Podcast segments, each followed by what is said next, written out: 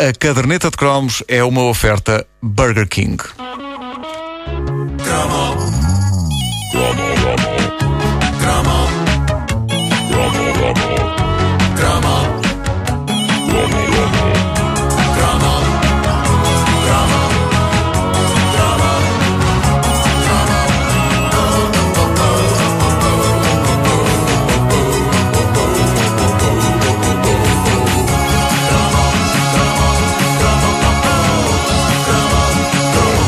Um homem de barba, um piano, um rato e assim acontecia magia. As crianças dão conselhos, aos adultos dão lições. Topo Didio, Topo Didio, és o rei das multidões. Isto era um dos grandes sucessos televisivos da colheita de 79. Topo Gigio, eh, um rato com um ar a meio termo entre o queriducho e o sonso, eh, envergando uma camisola às riscas azuis e brancas e um cabelo à tigela que eu cheguei a usar nos anos 70, pelo menos até perceber que esse cabelo poderia ser um dos motivos que estimulava os miúdos mais velhos a bater-me. Uh, Topo Gigio, dizia eu, tornou-se um ícone da nossa infância e um rato que ousou desafiar o poderio de Mickey na conquista do título de ruidor mais poderoso do universo. Uh, Topo Gigio roeu, esta, isto é poético agora, vocês vão achar uh, poético. Uh, Topo Gigio roeu o seu caminho até aos nossos corações. É, Foi- pá, foi coisa bonita. Ou então bonito. estranha apenas. Pronto.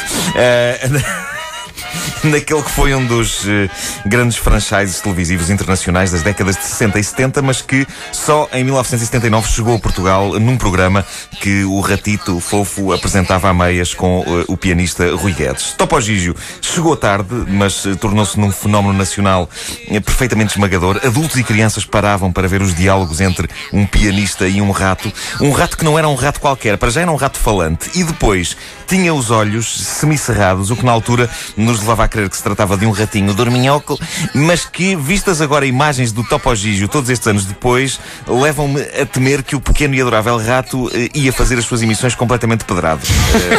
Eh, não é nada de estranho, já se sabe como é que são os artistas, eh, não é? No entanto, eh, Como destruir. Gigio. Topo Gigio associado a Sex and Drugs and Rock and Roll, meu Deus. Claro, era um artista.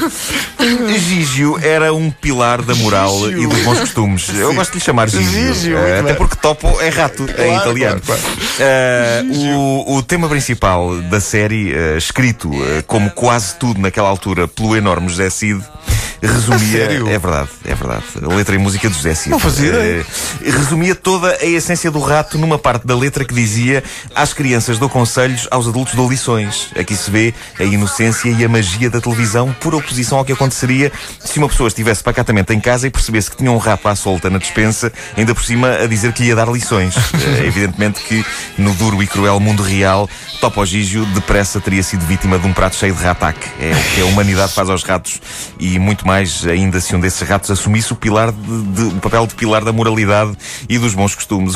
Um rato! Um rato! A verdade é que eh, tinham passado cinco anos da Revolução e depois do- dos momentos eufóricos do PREC, o lendário processo revolucionário em curso, algumas mentes mais conservadoras acharam por bem reagir e lembrar o mundo que, apesar dos cravos e dessa coisa toda, Portugal ainda era um país católico de brandos costumes, onde, mesmo que já fosse possível ver nos cinemas o último tango em Paris, com a famosa cena da manteiga na íntegra, era preciso ter calma antes que toda a gente, toda a gente andasse nua pelas ruas, todos a saltarem para cima uns dos outros. Isso chegou, Eh, se bem chegou que quase a chegou, acontecer. chegou a acontecer um ou dois dias. Exato, durante um ou dois dias chegou a acontecer. Era uma festa. Topo Gigio acabou por isso por ser uma espécie de porta-voz do CDS junto da criançada. Ah, com ah, toda a sua conversa sobre rezar orações antes de dormir e ser temente a Deus. Vamos Ah, então ouvir, ele chegou a cabeça de lista os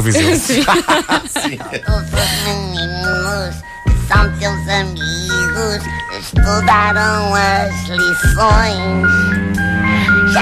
Lavadinhos, deitados na cama, rezaram as orações. Por tudo isto, no meu caso, eu estava dramaticamente dividido, porque os meus pais estavam precisamente do lado oposto ao Topo Gigio, da barricada política. É giro pensar no Topo Gigio como o Dr. Topo Gigio. Soutor olha, não. Gigi. E, e, portanto eles temiam que o popular rato me convertesse num jovem apoiante da AD. Lembram-se da AD? Aliança Democrática. Democrática, sim, sim, sim, sim. Eu não queria ser apoiante da AD, mas toda a gente adorava o raça do rato. E eu não era exceção. O rato era muito queriducho, estava em todo lado, nas lojas de brinquedos, em cadernetas de cromos, em livros, revistas e até numa guloseima doentia, como quase todas as guloseimas disponíveis nos anos 80, que consistia num pó com sabor a limão, que vinha num pacote ao qual se juntava água e depois aquilo, por um lado, dava para beber, por outro. Vá-se lá saber que reação química acontecia ali. Era possível fazer uma espécie de bolas de sabão com aquilo. Espera aí, podia-se beber algo que também dava para fazer bolas de sabão. Sim, tinha o topogígio na embalagem. Eu não me lembro de nada. Tu bebeste muito isto, não bebeste, Marco? que isso era para beber? Eu nunca não? mais me esqueci. Se calhar não era para Se beber. calhar não O era, Marco- se calhar não o Marco era. bebia, não era para beber. Tu queres ver? Tu queres ver Tu que queres aquilo era ver? um produto de limpeza?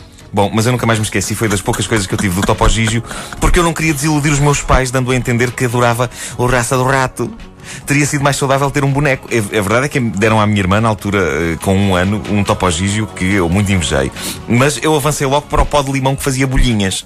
Tanta lição de moral que o topogígio dava e nunca ouvi dizer Não comam porcarias que sabem a limão e fazem bolhinhas.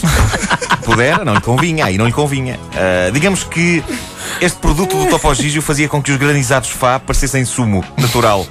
É a melhor maneira de vocês perceberem a verdadeira dimensão daquilo.